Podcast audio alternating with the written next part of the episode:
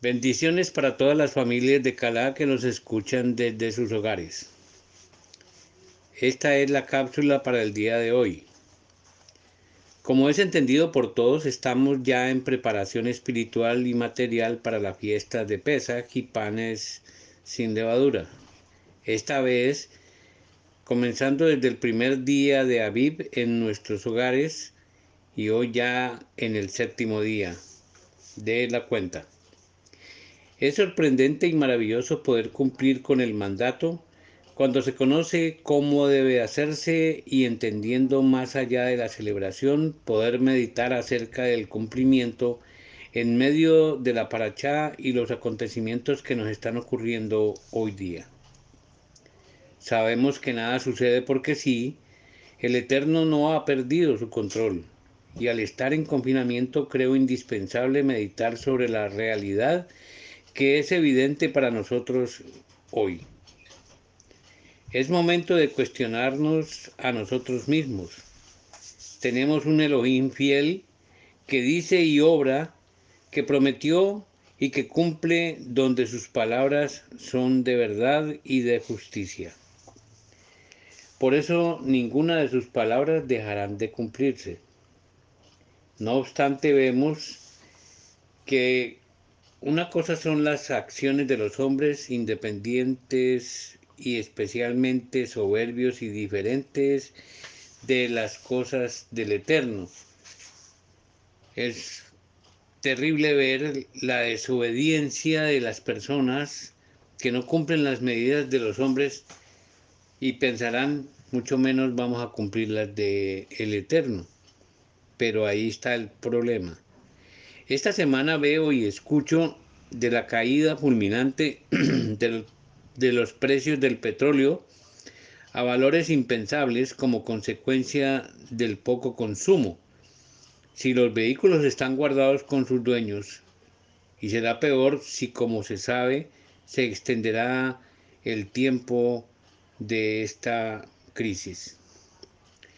De otra parte, el MIT, Instituto Tecnológico de Massachusetts, por sus siglas en inglés, emitió un comunicado de casi que son predicciones acerca de los cambios causados por este virus del COVID-19. La Corte Constitucional de La Haya emitió otro con carácter de orden donde informa que los bancos y países deben hacer un reset quiero recalcar esta palabra reset. Resetear es volver a cero todo.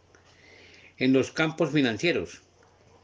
Al haber un reset, es el corte contundente de un sistema tradicional para reiniciar con otro que ya ha sido preestablecido y que elimina procesos e impondrá nuevos métodos. De fondo, es un proceso que causará la eliminación de la libertad y donde no tendrá sentido antiguos paradigmas como el papel moneda o el dinero o las formas de hacer las transacciones comerciales.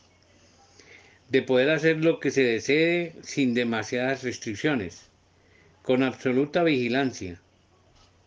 Siendo la coyuntura la festividad de Pesach y posteriormente la salida del pueblo de la esclavitud de Egipto, estos acontecimientos nos muestran de manera efectiva y real que si en el tiempo de Moche se requirió de un varón como Moche, hoy más que nunca se necesita de nuestro libertador Yahshua HaMashiach.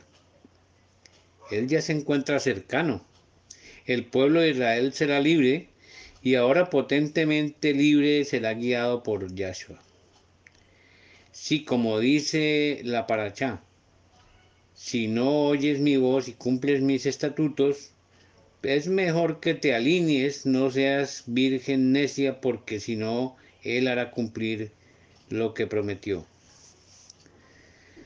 En retrospectiva, esta Parachá Bejocotai se enlaza en este tiempo con la Parachá y con la Parachá Lesleja, capítulo 15, 1 al 15, 21.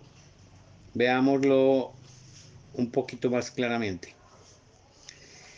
Berechit en Lesleja el Eterno le muestra a Abraham y le dice, cuenta las estrellas si eres capaz de hacerlo. Así será tu descendencia.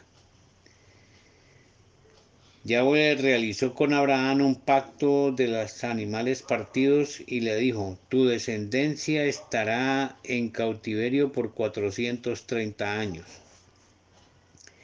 Y exactamente ese último día a la salida, desde el nacimiento de Isaac, el pueblo salió de Egipto luego de los 430 años. El Eterno cumple lo que dice. En tanto que Bo, Berechit 12, en el mandato de Pesas las plagas no tocaron a Israel. Israel sale libre con moche a la cabeza. En Bejucotay, Vallicra 33, hoy 2 de abril del 2020, Israel se prepara para Pesach una vez más. No sería extraño que con Yahshua Hamashiach Israel salga libre del sistema y del mundo actual. ¿Esto quiere decir que se repite la historia? No. Sería el cumplimiento de las promesas y de los indicaciones que el Eterno dio al pueblo de Israel y a los que cumplen sus decretos y sus pactos. Bendiciones para todos. Amén.